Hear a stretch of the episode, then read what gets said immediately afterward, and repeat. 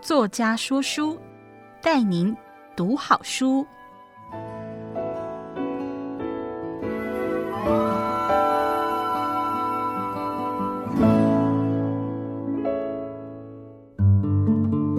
你好，欢迎收听爱播听书 FM 制作的节目《作家说书》，我是温文胜，我会为您挑选值得阅读的好书，让您花十五分钟的时间聆听一本好书，了解书籍的精华。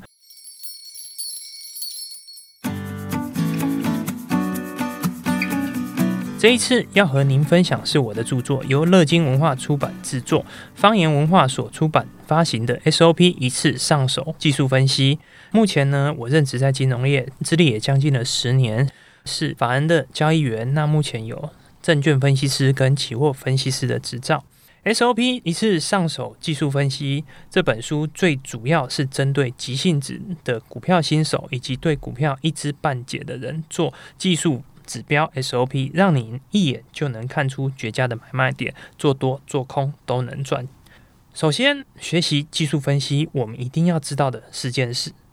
第一个，分析未来走势的工具；第二个，技术分析较直觉，适合初学者；第三个，技术分析可能会出错，一定要设停损；第四个，K 线是技术分析的基本。分析未来走势的工具，技术分析透过研究金融市场中的价格资讯来分析未来可能的价格走势，并以此分析为基础。规划交易策略的一门学问，简单来说，就是利用历史数据来猜测未来可能的价格走势，并拿这个猜测来做交易。技术分析大部分是透过数学公式计算过去的价格资讯，来研究金融市场中的价格走势的规律，将计算的结果画成图表，以便理解，让使用的人可以很方便的观察。与使用技术分析可以帮助我们了解市场中价格走势的规律。当我们理解市场中价格走势的变化，自然就能计算出交易的风险与规划交易策略。例如，计算出不同价格走势之下买卖的风险与获利的可能，并计算出停损要设定在哪里，进而规划出可以投入多少资金以及相对应的。买卖策略，技术分析不只是一门学问，也是一个工具，一种可以用来计算交易风险与规划交易策略的工具。第二点，技术分析较直觉，也适合初学者。市面上常见的分析，除了技术分析以外，还有基本分析与筹码分析。那基本分析就是用财务面的资料。以及各种产业经济数据，还有经济学来分析金融商品未来可能的价格走势的学问，最主要都是拿来分析在股票的价格走势上。除此之外，当然也会拿来分析原物料啊、货币等商品，例如中美贸易大战如何影响美元的走势，如何影响国际股市，甚至如何影响台股的部分。那什么是筹码分析呢？简单来说，就是研究金融市场上交易大户的买卖动向。对股票来说，大户分为三种人：第一种就是财经新闻上常常提到的三大法人；第二种就是千张大户，也就是持有某间公司股票达千张以上的交易人；第三种当然就是内部人士啦，例如公司的董监事、大股东、经营者之类。这些人有的资金跟资讯的优势。基本上，他们的动向往往会影响到股价，所以研究他们的买卖进出，也能分析未来的可能的价格的走势。筹码分析可以说是在台湾市场上才能使用的资讯，因为只有在台湾才会公布许多公开的筹码资讯，国外原则上并不会公布这么多的资讯。同样的。筹码分析需要较多的资讯解读，也需要较长的时间学习。虽然不像基本分析那样繁琐的认识跟学习，但仍旧不太适合初学者学习。毕竟光是筹码的概念就要比价格来的复杂许多，而对于各种大户筹码资讯的追踪与解析，也是需要较长时间的功夫去收集和揣摩，没有办法像技术分析那样直觉简洁。虽然说筹码分析的资料也会以数据和图表的方式来呈现，但是解读的技巧是需要长时间的经验累积才能做到。相较之下，技术分析擅长于直接对价格走势做出分析，比较直接，所需要的学习时间较少，比较适合金融交易的初学者学习。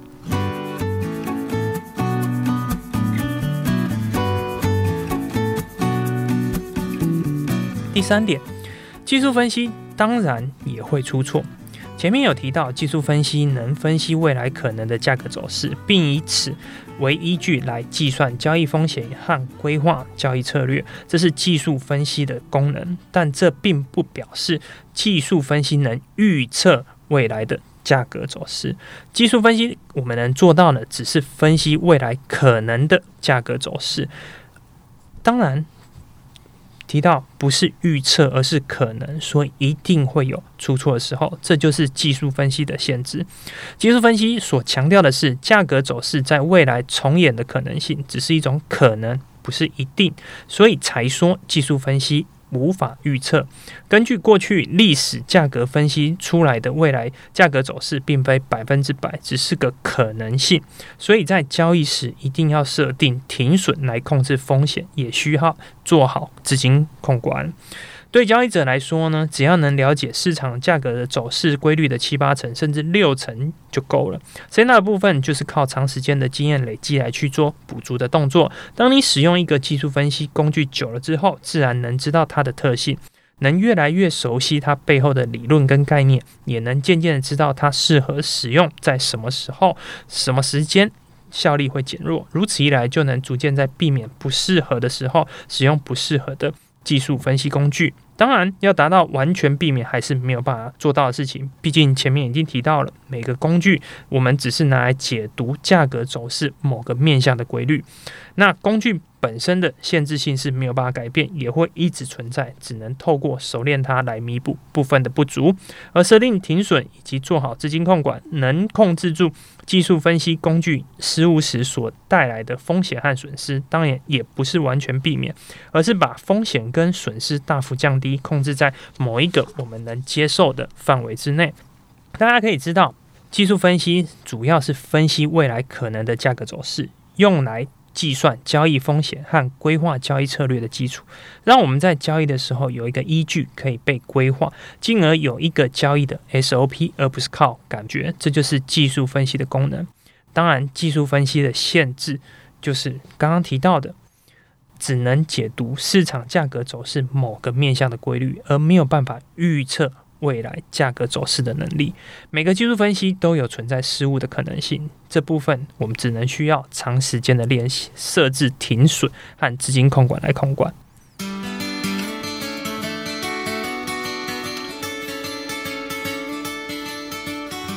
第四点，K 线是技术分析的基本。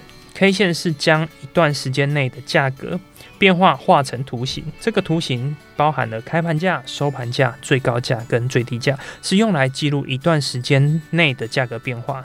技术分析大致上可以分三种形态，第一种就是所谓的趋势指标，拿来判读趋势使用；第二种就是摆荡型的指标，用来去抓转折点；第三种是形态学，看出价格走势的规律。这三个后面的书都会去详细的解读它们。那我们就进入趋势型的指标，就是均线。均线使用它，其实大部分人只要在买卖股票市场上都能理解这个东西。那均线的好处其实就是能掌握价格走势比较长期的趋势，让我们可以知道目前属于在多方还是空方的趋势，而且是长期的趋势。那我们这个趋势大部分都会以月为单位来计算时间。那我们建议的使用的均线是月线跟甚至季线以上的均线，太短期的均线难以发挥掌握趋势的效果。所以，我们书中所讲解的均线交易 SOP 的范例，也都会是以月线跟均线为主。那进出场的时间常常都会间隔好几个月以上。那均线到底会有什么限制呢？在这边帮大家整理了两点。第一个限制，均线难以应付所谓的盘整盘，因为均线需要时间来反映趋势的改变。当你盘整的时候，价格会往上走个没多久，就会开始往下走，或者是往下走没多久，又会往上走。变成是呈现一个上下徘徊状态，这都会让均线没有办法来不及反应。这种状况就会导致在盘整的过程中会出现非常多次的交易的亏损。第二个限制，均线不适合拿来做短线的交易，毕竟均线的长处是掌握长期的趋势，大多数拿来做波段交易，也就是长线的交易。第二个。我们要介绍的摆荡型的指标呢，就是所谓的 K D 指标。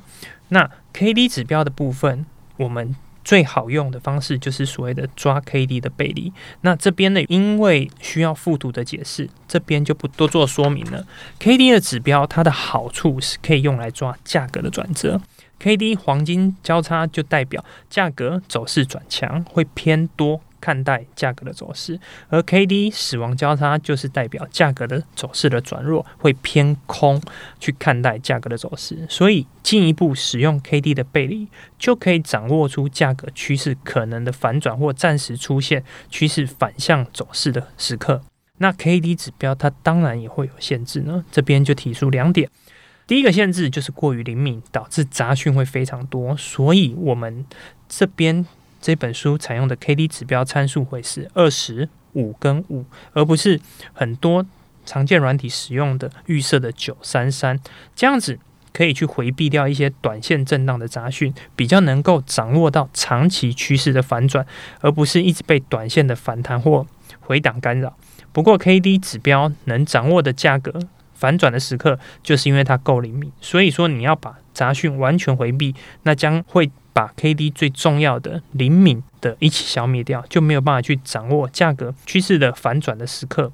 那第二个 K D 指标限制跟第一个有关，就是 K D 指标会过于灵敏，导致有时候太早反应而太早出场，错失一个波段后续的获利，或是反应太灵敏导致太早进场，结果趋势并没有做反转的动作。这边提到了均线跟 K D 指标，那其实书中还有另外提到了形态学的部分，那变成是这些东西其实都需要附图来去讲解，那会看得会比较清楚，所以说可能就是麻烦大家再去找这本书来看。那技术分析其实有几个非常重要的经验谈，像第一个，在市场中能活下来最重要。每个人学习技术分析的目的，应该都是为了能让金融市场上赚到钱。很少人是因为增加知识而学习。但是这边必须要跟读者报告，为了获利，最重要的事情其实是风险控制。风险控制包含了停损、停利以及资金控管。为什么风险控制是最重要的事情呢？因为金融市场就像战场，你想要在金融市场获利，就是如同战场上打胜仗一样。想要打胜仗，最重要的学习是活下来，而风险控制就是帮助你提升存活率的最重要一件事情。无论学的是哪一种方式，想要在初学的期间就在金融市场上获利是不容易的。或许运气好，先赚个几次，但这绝对不会是常态，没有办法长久。初学的期间不容易。掌握获利，难免会遇到亏损，甚至连续几次的亏损。如果这时候没有严守停损来做好风险控管，很快的资金就会耗尽，甚至退出市场。即便是获利，如果没有做好停利，本来的获利就会回吐，之后如果遇到亏损的话，也是会阵亡的。而资金控管也是如此，有些人会把全部的资金投入市场，没有留下任何的预备资金，甚至是借钱来做交易。这样一旦亏损，亏损就会相当的庞大，而且借钱做交易，甚至会产生负债，就这样直接阵亡，必须退出股市了。遇到这样的情况，任何技术分析方式都没有办法救得了你。就算你是一个老练的交易者，也会做好风险控管，甚至应该说，老练的交易者更会认真做好风险控管，因为他们在金融市场中的经验多了，更明白天有不测风云，也更清楚是世界上没有一个完美的方式，会认真。的做好风险控管，无论是初学者还是精通技术分析方式，或者是其他分析方式的老手，都应该做好风险控管，因为这样才能提升在金融市场上的存活率。要先活下来，并且活得久，才能累积获利。第二点，设定停损其实就是计算交易风险。对交易来说，停损就是每一次交易可以产生的亏损。虽然说书中的范例大多是获利的情况，但是万一你遇到亏损的状况，那停损自然就是交易的亏损。所以先预设好的停损价，就是帮你计算出每一次交易可以遇到的亏损，也就是每一次可以碰到的。风险。举例来说，如果每一次交易设定的停损价格是十元，那就代表这次交易如果是遇到停损的话，就会产生至少十元的亏损。当然，实际上会有多少的亏损，还是要以实际交易当下的状况。总之，先预设好的停损，代表是如果遇到停损的状况，至少会产生的亏损，也就代表这一次交易会有的风险。那透过不同的计数方式，当然设定的停损会不一样，计算出来的风险也不一样。那透过不同的技术分析方式，设定的停损也不同，计算出来的风险也不同。但基本上，技术分析都会提供设定停损的方式，这也就是使用技术分析方法来计算风险的功能。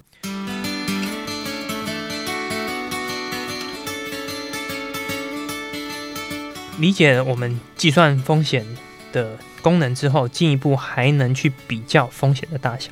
例如说，在这本书提到的某一种技术分析的方式，找出某一档股票可以做多的进场空间。假设一百元进场做多，停损价是八十元，那就是我们可以知道这一次的做多，如果碰到停损，亏损是二十元，至少是二十元，就是变成是股价的二十趴，那这就是停损的风险。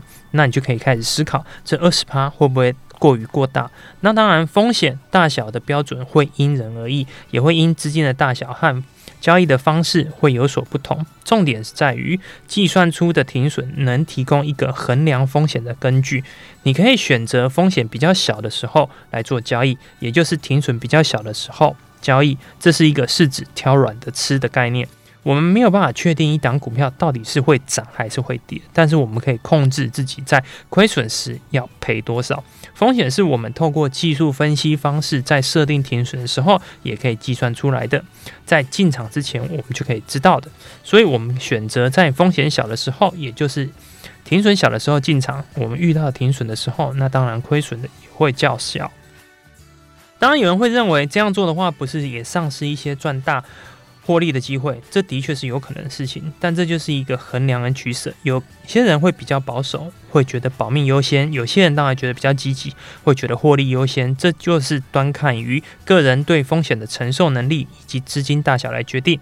只要做好风险控管，保守或者是积极，当然没有所谓的绝对的对错。但是如果停损，譬如说过大，股价的超过三十趴甚至五十趴，那这个这种风险太大的情况下，不管是保守或积极的投资人都是，那重点会放在技术分析设定出来的停损，就是在计算风险。交易者可以透过衡量停损的大小来衡量风险的大小，甚至进一步选择自己的状况而言，风险比较小的交易机会来去做进场。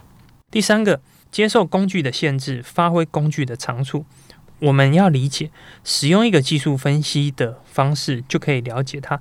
不仅只有常数，那当然也会有限制。这些东西，我们不能去追求一个完美的方式，只能发挥。它这一个技术分析的长处，同时要了解它限制在哪里，再透过经验的累积和长时间的练习来熟悉，就能一定程度的回避掉方法不擅长的部分。当然，百分之百回避是不可能的，所以变成是大家都要能接受一个方法是有限制这件事情。即便把不同的方法合并使用，也是不能百分之百弥补掉这些限制的。很多学习技术分析的初学者容易犯的错，其实就是方法换来换去。一开始学习 A 的技术分析方式，当 A 方法赔钱了之后，就放弃 A 的方法，改学 B 技术分析的方式。结果发现 B 好像也不好用，又改学了 C 的技术分析方式，一直学习新的方式，想要找到一个。完美绝对不会赔钱的方式，结果只是花了几万块去学习，可能又花了几千块去买书。那你学到的内容，其实还是没有办法找到一个完全不会赔钱的方式，因为完全不会赔钱的方式是不存在的。另外一个初学者常犯的错误，就是把过多的技术分析方法合并使用，以为能合并成一个完美的方式，结果只会造成逻辑上的矛盾与混乱，无法让方法变得更好用。只是变得更复杂又混乱，甚至会把它成为一个凹单不愿意停损的借口。例如，当均线判断这时候该停损出场，但是可能其他的技术分析方式判断现在不用停损出场，就用其他的分析方式来说服自己不用停损，何必其他方式反而变成一个凹单不停损的理由？这绝对是一个错误的概念。